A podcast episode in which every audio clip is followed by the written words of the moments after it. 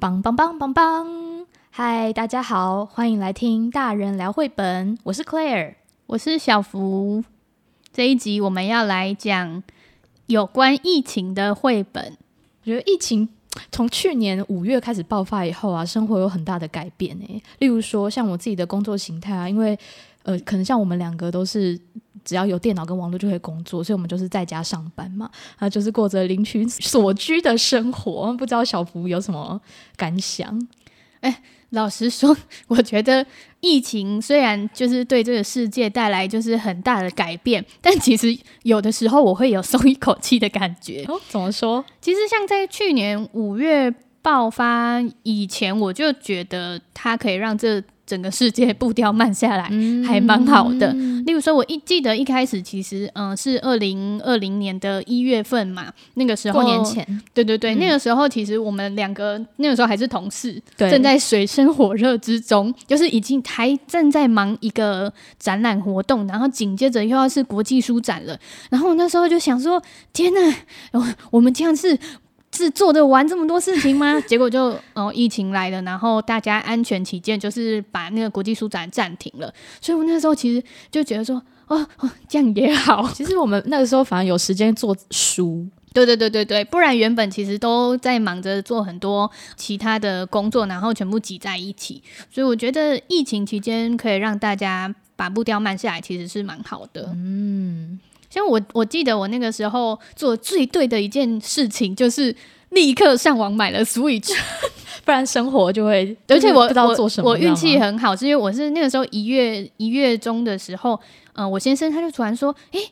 他看到有就是学长在推荐说可以在家做运动，他觉得好像蛮好玩，所以我就开始上网查，然后很快就送来了。在那之后，马上就开始缺货，就是全球都抢不到。嗯、然后那个时候就觉得哇，好棒哦！然后就陆续玩了像动物森友会啊，然后还有那个健身环大冒险，跟那个 Just Dance，就觉得诶。欸就是虽然不能出门，但至少在家还是可以玩，而且可以跟朋友有话题。对，就是还可以跟朋友连线，对不对？对，我们那个时候很好笑，是我们有开着电脑，然后还可以呃一起连线，就是跳 Just Dance，然后互相分享说：“哎、欸，我跳我跳几颗星啊？那你跳怎么样？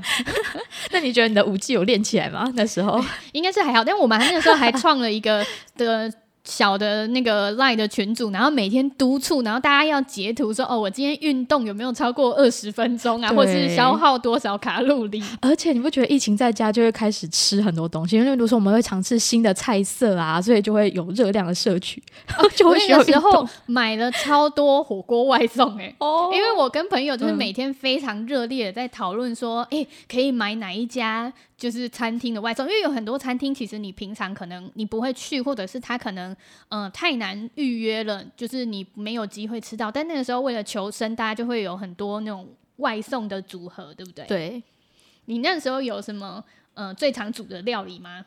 我那时候才开始做甜点，嗯，就是觉得哎。欸咸食之外，好像可以尝试一些新的东西，所以那时候就有人开始玩面粉，然后所以有尝试烤巧克力蛋糕啊，或是比较简单的柠檬派这样。我朋友也是诶、欸，因为他工作的公司是在做那个线上教学课程的，嗯、所以他们本身就是平常就要看很多他们就是内部的课程，所以他那个时候就毛起来把那些教面包的啊、教蛋糕的都看一看，然后他就很心动，就变成小当家。哎、欸，我发现很多人疫情期间好像都会尝试这些平常比较不会做的，在室内可以做的事情，会练就一些新的技能。对，嗯，我那个时候还开始就是大追剧，因为我、嗯、我是大概十年没有看韩剧了吧，然后我就是从那个时候突然嗯，就是看到有人推荐，然后我就想说，嗯，我以前都看美剧、日剧比较多，不如我就来看看。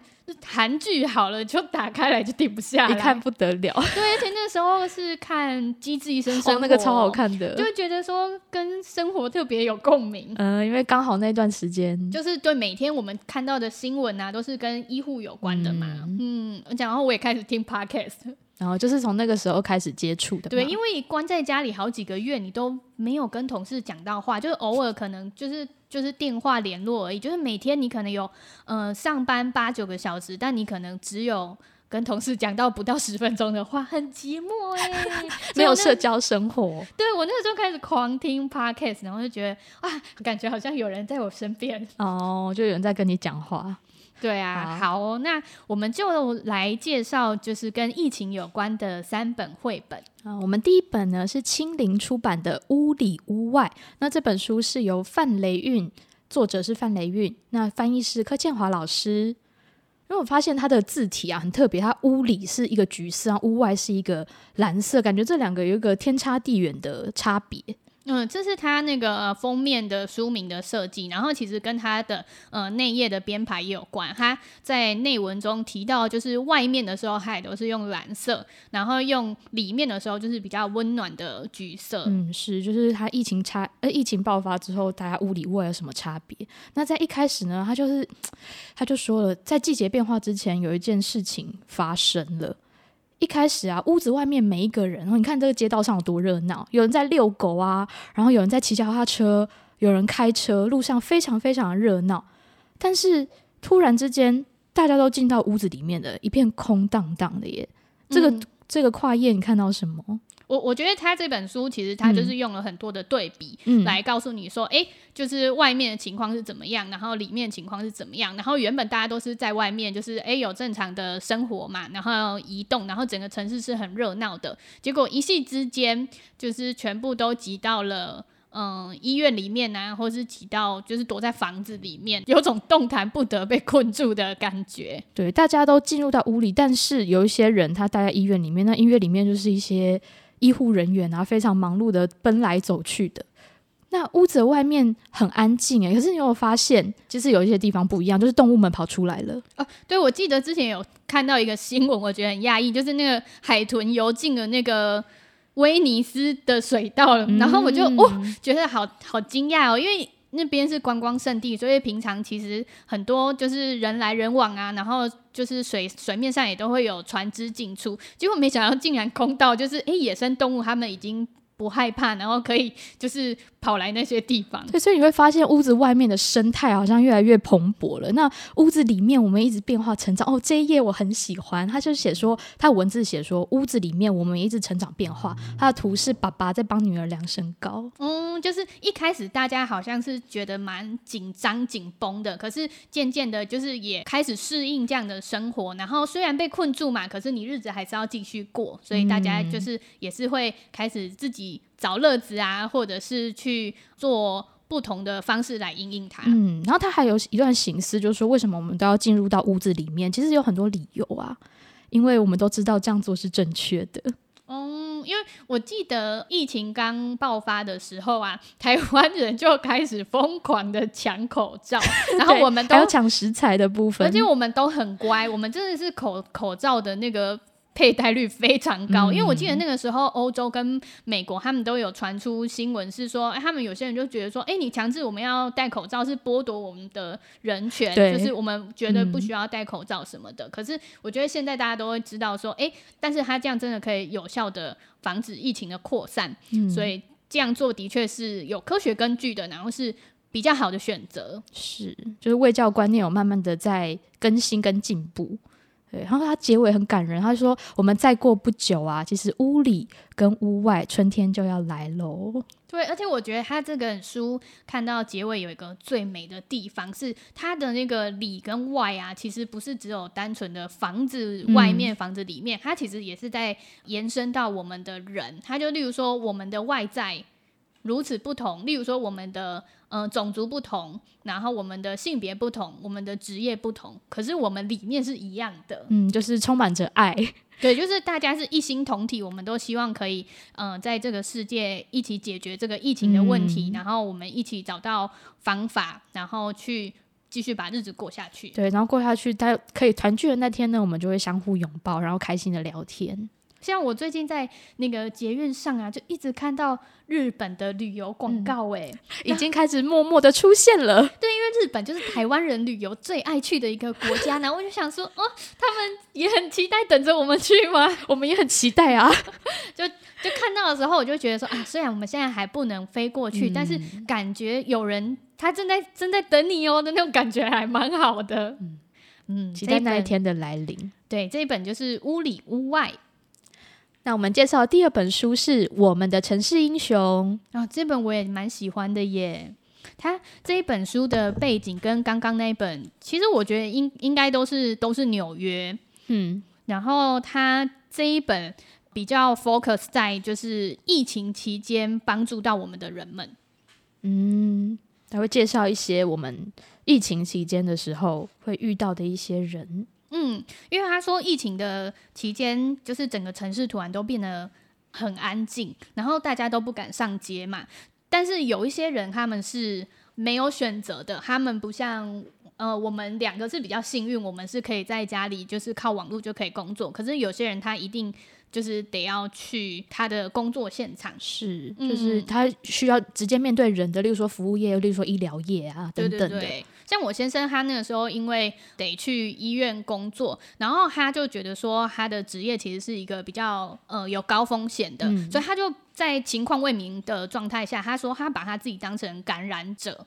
就是他想象他自己是一个无症状的感染者，所以他就避免搭大众运输工具，所以他每天就走三十五分钟走路去医院。欸，好感人的心哦！啊，而且那个时候是夏天，我就想说 他他怎么这么有毅力，每天这样子哎，对，上下他好像就这样走了，就是一个多月吧。嗯，而且他们的那个要进行裁剪的那个防护 SOP 其实是蛮。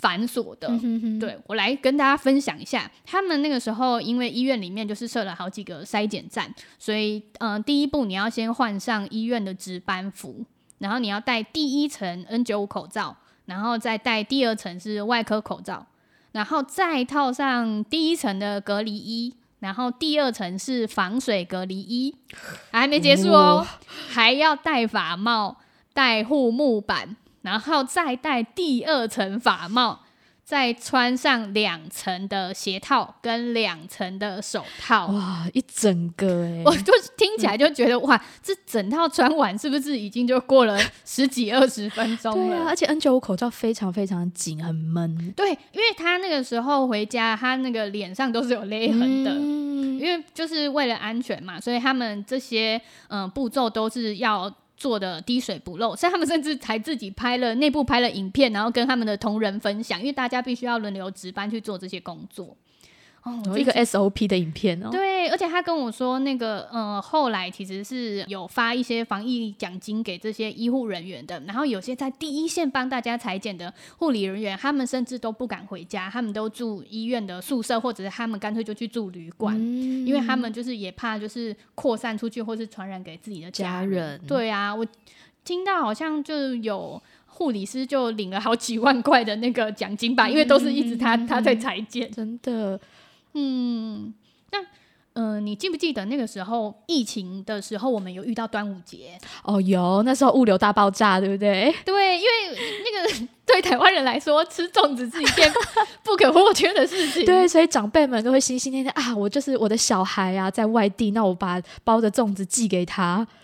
哦，对，因为我们。之往年就是阿嬷都会就是去采购食材包粽子，但是因为疫情的关系，就是家人怕说阿嬷去市场趴趴走太危险了，所以就就说哎、欸，今年不能包粽子。然后我妈就想说，因为我妈住台南，她就想说哇，那没有阿嬷的粽子，我们要拿什么来拜拜呢？就我还特地上网就是去查了哦，就是台南的那个粽子店，就想说啊，这样距离比较短，他们应该就不会塞车吧，因为是店家直送的这样子，然后就有成功的购买到。对对对，他就因为。比较台南送台南比较近，啊，很好很好，这样有吃到粽子，有端午节的感觉，啊。因为那个时候有好多店家，他们就是整个被行程都被打乱，真的，而且我觉得他们也爆单吧。嗯，对啊，其实物流业也很辛苦，很辛苦。嗯，我记得那个时候我们家楼下的警卫是。那个包裹量就是非常的惊人，是平常的至少有三四倍。欸、我们这边也是哎、欸，就是之后整个塞得满满，然后那个人员找包裹的时候还要翻很久这样。嗯，哎，然后我们回来看一下这本书，因为他就说，就是这些依然在就是嗯、呃、街道上面啊，或者是在那些工作场域工作的人，他们就是要帮助我们持续维持这个城市的运转。是的，例如说外送员，嗯。还有像是货运司机，哦，而且你看货运就是有各式各样，我们可能都想象不到的。哦，例如说甜甜圈的店啊，对啊，或者是送那些海鲜的啊、肉品的啊，然后还有牛奶的啊什么的，就是一些生鲜食品。然后还有哦，有公车司机和火车司机，就大众运输工具其实不能停的。嗯，像是那个时候，我记得有很多那个空服人员或者是机师，他们也都蛮辛苦的。他们就是即使那个航班结束之后，嗯、也都是要待在防疫旅馆，都不能回家。对，就是跟家人或爱人都要隔离很久很久一段时间。嗯，而且那个时候的台湾就是也有安排了那个防疫计程车嘛。我觉得那些司机就是也是很伟大。对，就是他们有一些风险需要承担。嗯，而且那个还是有像是清洁队，他们也都没有休息。嗯、呃，对，毕竟大家都会都还是有民生需求呀、啊，嗯。然后还有一些哦，而且我觉得这本书它其实蛮用心的，它还有提到说那个时候其实货运大爆炸也有可能一个原因是因为我们困在家里嘛，所以我们会订一些不是真的需要，只是想要的东西，嗯、因为觉得无聊，所以才买下那些东西。我们尝试着不要再这么做了。嗯，然后还有像是哦一些维修那个。自来水啊，天然气管线啊，或者是一些电力的那些单位，他们也都是还持续工作着。然后还有负责扑灭火灾的人，他们都确保所有人要平安无事。嗯，仔细想想，哎、欸，我们看似都就是居家工作的人这么多，但其实也有很多人他们不是居家，站、嗯、在第一线现场的。嗯，然后还有像是刚刚提到的医护人员啊，跟就是开救护车的人。是的。而且其实医院里面也不只有医护人员呢，他们还有很多，例如说呃助手啊，或者是传送。你知道什么是传送吗？你说递送公文或者是药品的人？对对对对对，他们还他们甚至还要帮忙搬病床，嗯、或者是搬很多就是呃机械什么的。嗯、哼哼就是我后才发现说，哇，难怪一个大型的医院，他们员工其实是上万人的，是非常惊人的。嗯、然后要维持就是整个医院的运作，你看他们都得到。到那边去上班，现场，嗯，对，然后他这本书的结尾就是跟刚才那个屋里屋外一样，就是也是蛮温馨正面的。然后他就说，虽然大家都是被困在那个家里面嘛，但是我们还是可以，就是，嗯、他他里面举的一个例子是说，他们透过窗户敲击一些乐器呀、啊，或者是嗯、对话，然后有种。团结，然后感觉感受到彼此这样的氛围。嗯，这个图片很可爱，就是有人大喊啊，然后有人做做出声音，然后在阳台跟彼此打招呼，这样。之前中国是不是也有类似的新闻？就是大家在家里实在太寂寞，然后就会在那个大楼那边对外大喊，结果竟然真的聊天，是不是？有人也有回音。他们人口密度这么高，我我我我自己是没有遇到，但是 但是听起来是是蛮有人情味的。对，因为他他最后就是说，哎、我们一起用就是用掌声加入啊，然后一起打起精神。其实我想一想，之前隔离这么久一段时间，看到这样的书的结尾，会觉得还蛮温馨的。哦，我之前就是居家好几个月，然后终于就是去上班，看到同事的时候，真的觉得好感动哦，已经要落泪了。但是同事比比我早回去，所以他们看起来就有一种稀松平常的感觉。然后我想说啊，你们都不懂那种一直待在家的感觉。其实一直待在家还有一个好处，就是少了通勤时间啦。但是也有缺点呐、啊，就是冷气费要自己出，电费自己出，对，水电会变贵啊。但是我有朋友，他们的公司就是。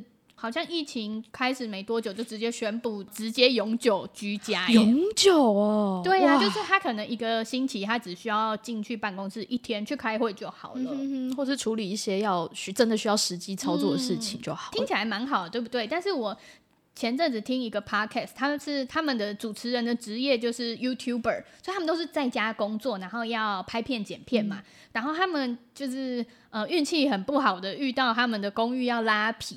拉皮就是外面会做那个施工，所以整天都很吵，而且他们作业的时间刚好也是上班时间，因为他们想象大家可能会去外面工作或者什么的，所以选那个时间，因为你不可能晚上的时候施工嘛，结果他们就大崩溃，所以他就只好跑去呃工作室或者是旅馆去工作，嗯，就另外有成本要支出了。对呀、啊，所以好像也不是说在家里工作就是像天堂一样，真的。好，那我们来看第三本书，它叫做《小大人的公位素养课》。哦，这本书的作者应该是人尽皆知的大人哥，就是我们的呃之前的副总统陈建仁先生。而且这个书名啊，大家可能听了会觉得啊，好烦哦，就是素养课，听起来好无聊。哎，其实他的作者还有一位耶，呃、对，他的作者其实是两位，是陈建仁跟胡妙芬。胡妙芬他是一位。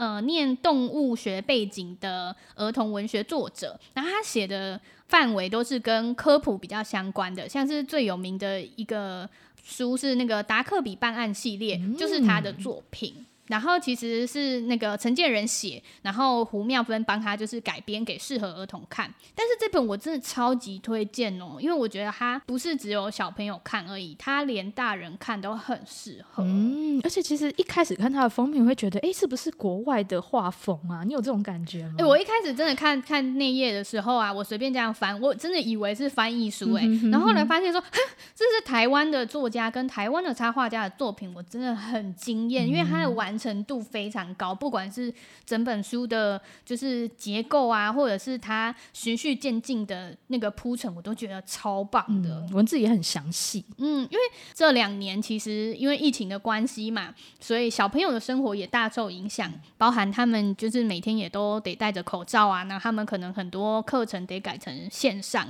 然后有很多规定对大人来说就已经难以理解了。但小孩都还要去去接受，对，而且也不容易耶。而且有一些，因为疫情现在到现在已经两三年了嘛，有一些人可能国一进去，然后到国三毕业都还不知道同学长什么样子，哎，哎，我真的有这个困扰哎，因为我那个时候去公司报道的时候啊，我那个新工作去面试的时候呢。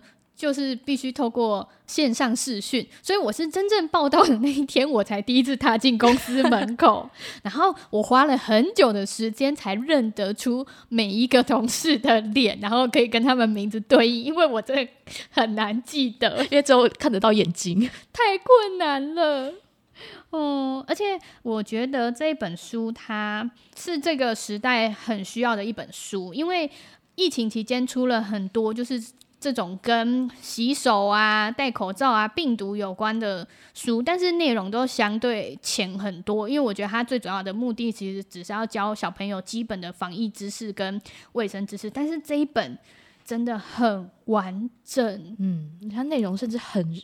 这蛮深到大人也会觉得哦，学到很多东西。对对对，因为我不知道大家有没有一种感觉，是因为疫情的关系，我们被迫要接受很多的新知，然后每一天可能都会有一些新的我们没有接触过的名词，然后嗯、就会有很多专家会尽量。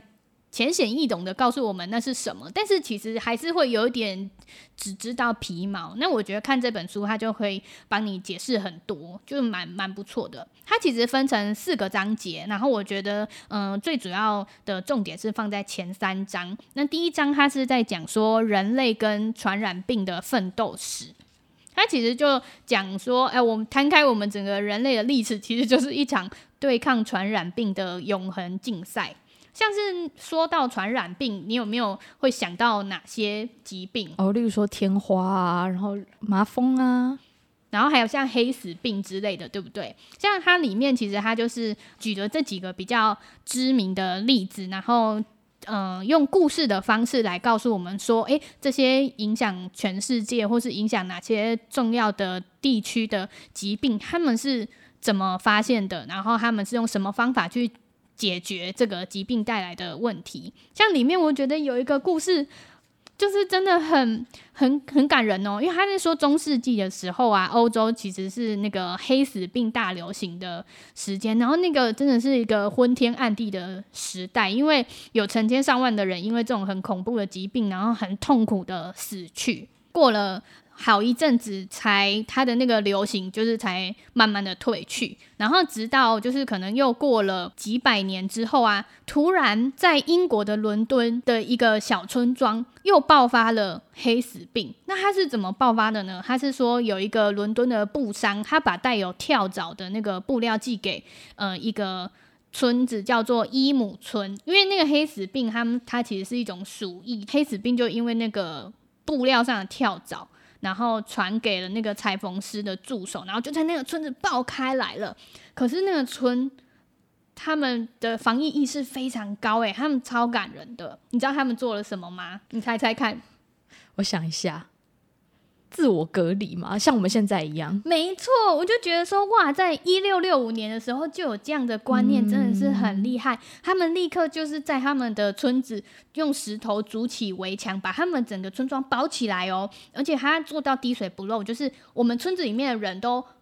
嗯，足不出户，然后不踏出这个村子一步，外面的人也不进来。可是我们可能就想说，哈，那这样他们怎么维生？可是他们很机警，他们就例如说，他们假设要买物资，例如说可能隔壁村的蔬果要送过来，他们就把货放在一个指定的地方，然后他们就把消毒过的钱币放在那个洞口，让人家可以拿钱。怎么有点像现在的 Foodpanda，现在的外送平台？真的耶！然后我觉得。就是让人看了觉得有一点心酸的是，他们还要自己刻墓碑，然后是有你的亲人把你埋葬，因为它里面文字没有讲出来，可是你可以看到那个画面里面是他们要把嗯死去的家人埋葬的时候，他们用绳子绑在他的脚上，然后拖去墓地，嗯，然后他们就是因为这样子。就是非常有意识的防疫动作，所以有效的制止了这个黑死病再次大流行。他这边还有写，为了纪念这段历史啊，在现在的伊姆村当中，还可以再看到老鼠造型的风向仪耶。对，就是他他们那道那筑起的围墙，到现在都还可以去参观。嗯。对，而且他们那个村其实人口也不多，他们也才几百个人而已，就因为这一次的那个黑死病爆发，就死去了两百多人。然后第二章啊，他就解释了一下，就是说，哎，我们人到底为什么会因为传染病的关系，就是会生病，或者是会造成死亡。然后我觉得这一章其实真的知识量很丰富。哎，你有没有看过有一个动画叫做《工作细胞》？没有哎、欸。那个动画超好看，是日本的吗？是日本的，非常推荐。它其实是漫画改编的，然后它把所有的就是你的体内细胞拟人化哦，就是例如说红血球啊，然后白血球啊，T 细胞啊什么，然后你就会知道说，哎，你的身体里面的作用。它每一集都是，例如说人类受伤了，或是呃生病了，然后我们的细胞会怎么运作来保护自己。然后我觉得就跟这一章的内容其实有一点像。因为它会告诉我们说，诶，我们的身体到底是怎么运作的，然后有哪一些，例如说病毒啊，或者是细菌，那他们会怎么攻击我们自己的身体？然后，那我们人体产生的一些攻防战到底是怎么怎么一回事？而且它的那个插图都。画的还蛮可爱，然后又很清楚，哎、欸，真的，他的插图还蛮加分的耶。嗯，然后甚至他还分享，就是不同的季节会有不同的传染病，以及说，哎、欸，我们人类为什么要？你看，我们小时候不是都会打很多疫苗吗？那这些疫苗其实就是我们呃人类对抗就是这些病毒啊细菌的。一代一代努力的成果，嗯，因为像他前面也有讲到说，其实有时候科学家他们有了新的发现，但是不一定可以马上就是找出解答，可能会有在下一个科学家以那个为立足点，然后再继续往往后发展。接下来的第三章，他就是在讲说，那我们就是要怎么样进行防疫。然后这边就是我刚才提到那个，嗯、呃，有很多防疫名词的地方，例如说这个 R 零值，然后还有 RT 值，你有没有在新闻上看到？RT 值很常看到。对呀、啊，那个时候一开始出现的时候，大家一定想说问号问号。对呀、啊，什么意思？然后还有像是，哎，其实有很多字以前都没有哎，例如说隔离、哦、隔离呀、啊、检疫呀、啊、阻绝社区传播。对，会，会听到什么传播链呐、啊，嗯，社交距离这些词以前都没有哎、欸，然后我就觉得说，哎、欸，这真的不是只有给小孩，小孩当然是要学这些没错，可是我们大人脱离校园了，我们也是持续从生活中在学习，没错，嗯，然后他这个书里面就是呃还有提到说，我们有一阵子不是在。就是好像是之前那个万华那边爆发的时候，就有比较多，例如说市场工作的人，他们会一起进行筛检嘛，然后大家就会讨论说什么是伪阳性啊、伪阴性，然后甚至也会有人在提倡普筛啊之类的，嗯哼嗯哼，然后就它里面就会有讲说，诶，到底什么样的时机点或什么样的场合是适合普筛？所有的地方都要进行普筛吗？那它的优缺点是怎么样？嗯，它是有一个很强烈的科学根据的。对对对，因为有时候新闻刚报道出来的时候，大家对这个东西很陌生，我们可能不知道它运作的原理。然后有人整理过的资讯让你参考的话，我觉得就看看新闻的时候，你就不会觉得那么混乱。他书里面甚至还介绍了，就是诶不同种类的疫苗的特性。哦，例如说有不活化疫苗啊，然后这次比较常听到的，例如说蛋白质疫苗，还有腺病毒载体疫苗。嗯，哎，你是打什么疫苗？我是打 AZ 跟莫德纳。那你呢？嗯，我是一开始的时候是打到 AZ，因为我是医卷的身份，所以我在一开始啊，大家还没有大爆发之前，我就已经先预约了。嗯、然后第三季我是打高端，嗯、因为我想说啊。就是好像很多人打完都没有什么副作用，我觉得好赞哦、喔！哎、欸，这一点真的蛮重要的。我打完真的什么感觉都没有，照常上班。嗯，然后这边也有在补充说明说，哎、欸，为什么要打疫苗？因为，嗯、呃，如果你打了疫苗的话呢，不止你可以降低你重症的几率。然后你也可以就是让身体产生抗体，然后就拥有对抗传染病的免疫力。所以如果就是我们的社会上大部分的人都已经打疫苗的话呢，那传染病它就会比较不容易继续传播下去。然后没有打疫苗的人也比较不会被感染。对，因为像呃青少年，有一些之前小小婴儿可能也还没办法打的时候，嗯、就是大人去打的话，可以保护那些族群。嗯。这本书它最后呢就有，呃，第四章其实非常短啦，然后它就是在说疫情之下，我们大家心里会紧张是正常的啊，但是如果过度的恐慌，例如说有一阵子不是在囤积卫生纸吗？哦，那个就是其实我们都只有一个屁股，不用抢那么多卫生纸。对，他就是说，嗯，其实。没有经过证实的一些假消息，只会让我们或者是我们身边的人更加的焦虑。所以在面对这些传染病的时候啊，我们应该要努力学习相关的疾病跟防疫的知识。嗯，就不要恐慌。对，然后还有有一些动作可以从自身做起，例如说多洗手啊，然后常常运动，然后营养均衡，睡得好。对，我们把自己照顾好，然后我们自身原本就是。就身体本来就会有免疫力嘛，所以当你遇到呃病毒的时候啊，你的身体也比较可以就是对抗他们。嗯，所以把自己照顾好，其实你也就是在照顾你身边的人，然后照顾我们整个社世界。嗯，好感人哦。好，那我们就很期待疫情可以就是结束之后，大家。可以再回复我们原本的，例如说跨国的旅行啊，或者是不用戴口罩的生活。嗯，就是都已经忘记没有戴口罩的生活是什么感觉了。我觉得那天感觉，哦、嗯，在街上就会觉得有点赤裸，因为太太习惯戴口罩了。真的，好啦，那我们今天的节目就先到这里喽。如果你有些想要跟我们讨论的，就是欢迎到绘本小日子的粉丝专业来跟我们互动。那如果你喜欢这样的节目，也欢迎分享给你身边的一位朋友。诶，那就这样喽，大家拜拜，拜拜。